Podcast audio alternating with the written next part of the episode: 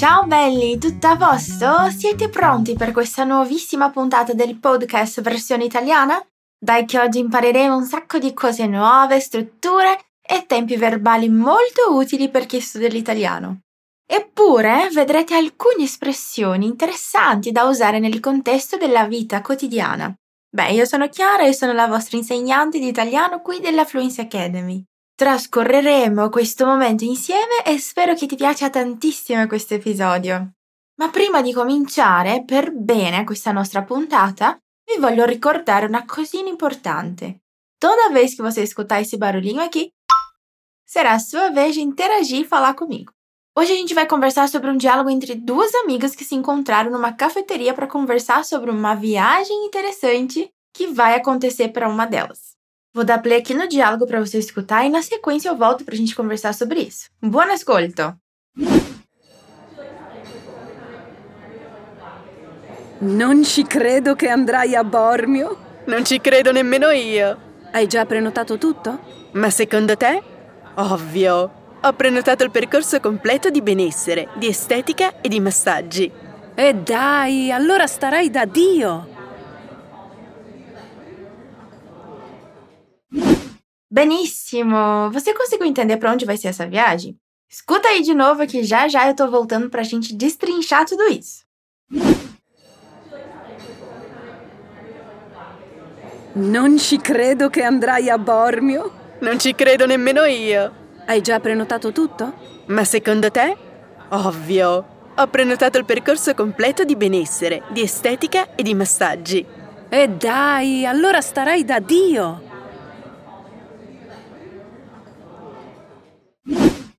Molto bene, sono tornata. Allora sì possiamo cominciare a costruire il nostro ponte e capire tutto ciò che questo dialogo ci può insegnare. Dai, cominciamo con la prima frase che abbiamo appena sentito.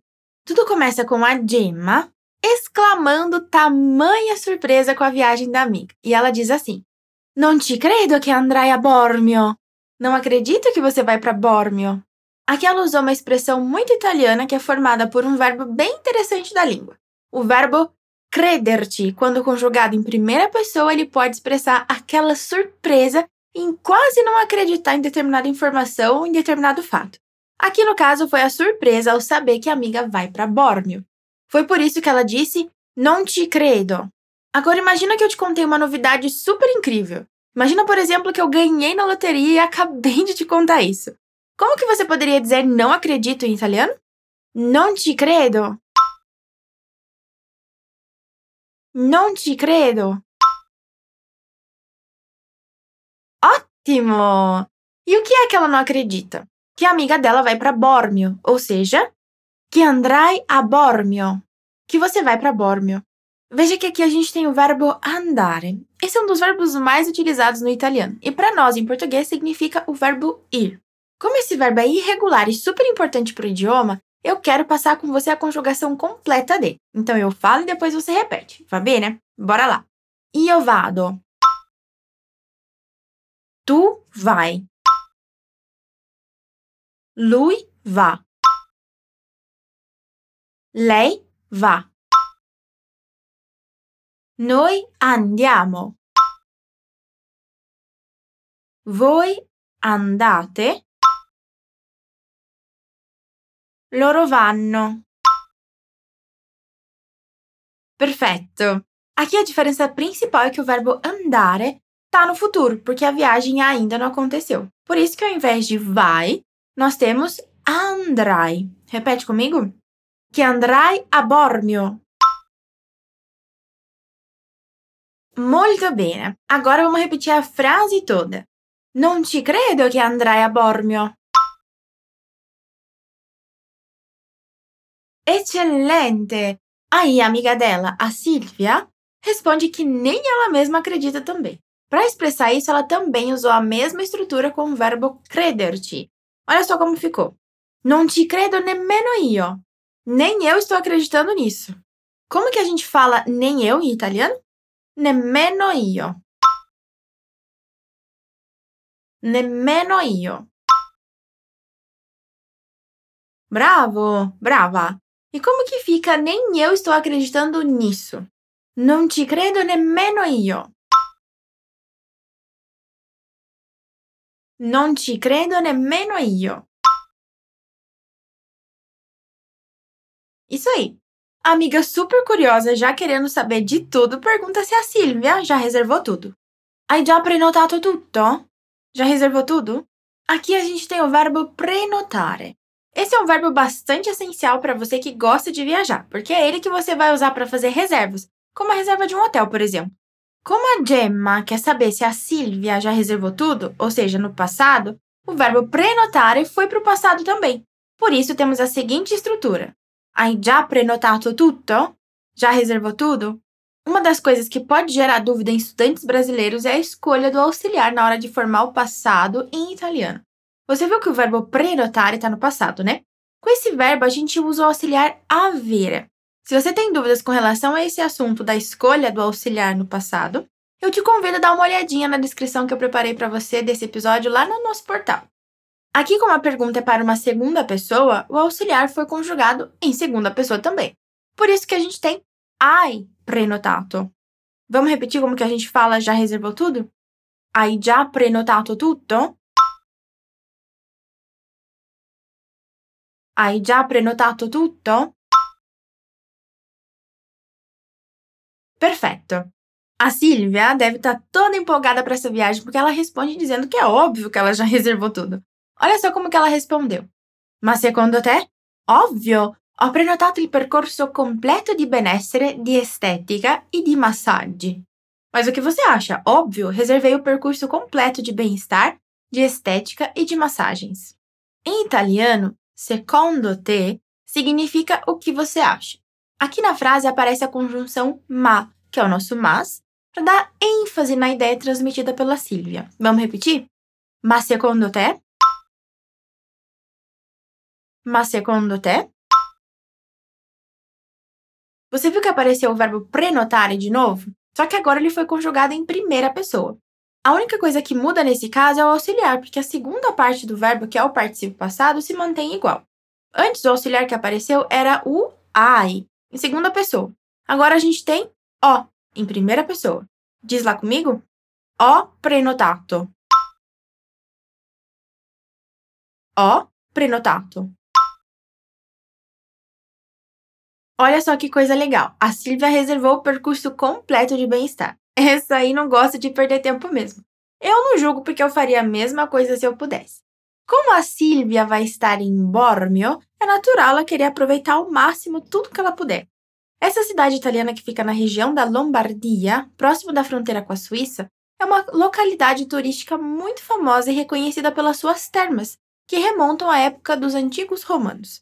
Esse tipo de atração turística é muito emblemática na Itália. Existem diversas termas espalhadas por todo o território italiano, cada uma com uma relevância histórica diferente e atividades que proporcionam bem-estar diferentes também. Na descrição desse episódio eu te contei um pouquinho mais sobre Bormio, acho que vale a pena você dar uma conferida. Mas agora, voltando aqui para o diálogo, vamos recuperar o que disse a Silvia sobre tudo aquilo que ela já reservou para fazer por lá. Ela, que não é boba nem nada, reservou o percurso completo de bem-estar, de estética e de massagem com certeza ela vai aproveitar ao máximo cada minuto nesse lugar, né? Você lembra como que a gente diz bem-estar em italiano? Benessere. E estética? Estética. Bem parecido, né, com o português. A palavra massagem também é. Você lembra como que fica? Massaggi. Muito bem, agora vamos colocar tudo isso numa frase única para expressar tudo aquilo que a Silvia reservou lá em Bormio. Ho prenotato il percorso completo di benessere, di estetica e di massaggi.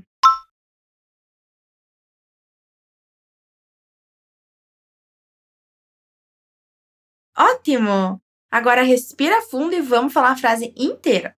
Ma secondo te? Ovvio! Ho prenotato il percorso completo di benessere, di estetica e di massaggi.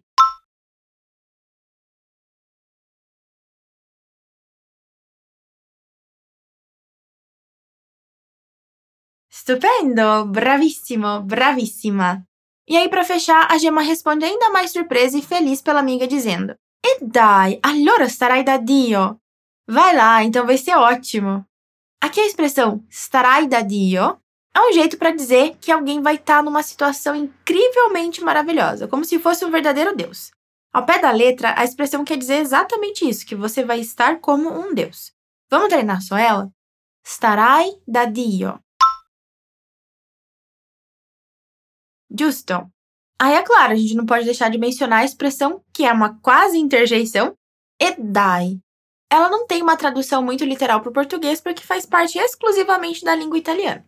Então a gente pode traduzir ela de diversas formas de acordo com o contexto, mas no final das contas ela vai sempre indicar algum sentimento relacionado à surpresa. Como ela tem uma consoante dupla, ou seja, dois Ds, a gente precisa caprichar e alongar um pouquinho a vogal anterior. Vamos treinar junto? E dai. E dai. Esatto! Agora a frase toda para fechar. E dai, allora starai da Dio. E dai, allora starai da Dio. Isso aí. Siamo arrivati alla fine di questo episodio. Abbiamo finito la costruzione del nostro ponte. Spero che ti sia piaciuto tantissimo, ma prima di finire ti vorrei rileggere il dialogo originale e poi farti ascoltarlo di nuovo, così che potrai fare un paragone della tua comprensione tra l'inizio di questo episodio e adesso che l'hai finito. Ecco, allora te lo rileggo. Bora reler então, tudo começa assim. Non ci credo che andrai a Bormio. Non ci credo nemmeno io. Hai già prenotato tutto? Ma secondo te? Ovvio! Ho prenotato il percorso completo di benessere, di estetica e di massaggi. E dai, allora sarai da Dio. Adesso riascolta il dialogo originale. Torno tra poco. Non ci credo che andrai a Bormio. Non ci credo nemmeno io. Hai già prenotato tutto? Ma secondo te? Ovvio. Ho prenotato il percorso completo di benessere, di estetica e di massaggi. E dai, allora starai da Dio.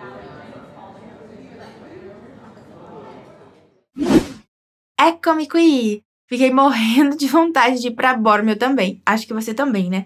Bom, mas por hoje é isso, já vou me despedindo de você e aproveito para te lembrar de conferir a descrição que tá show de bola com várias dicas e conteúdos complementares bem legais. A gente se vê nos próximos episódios. Bacione e alla prossima!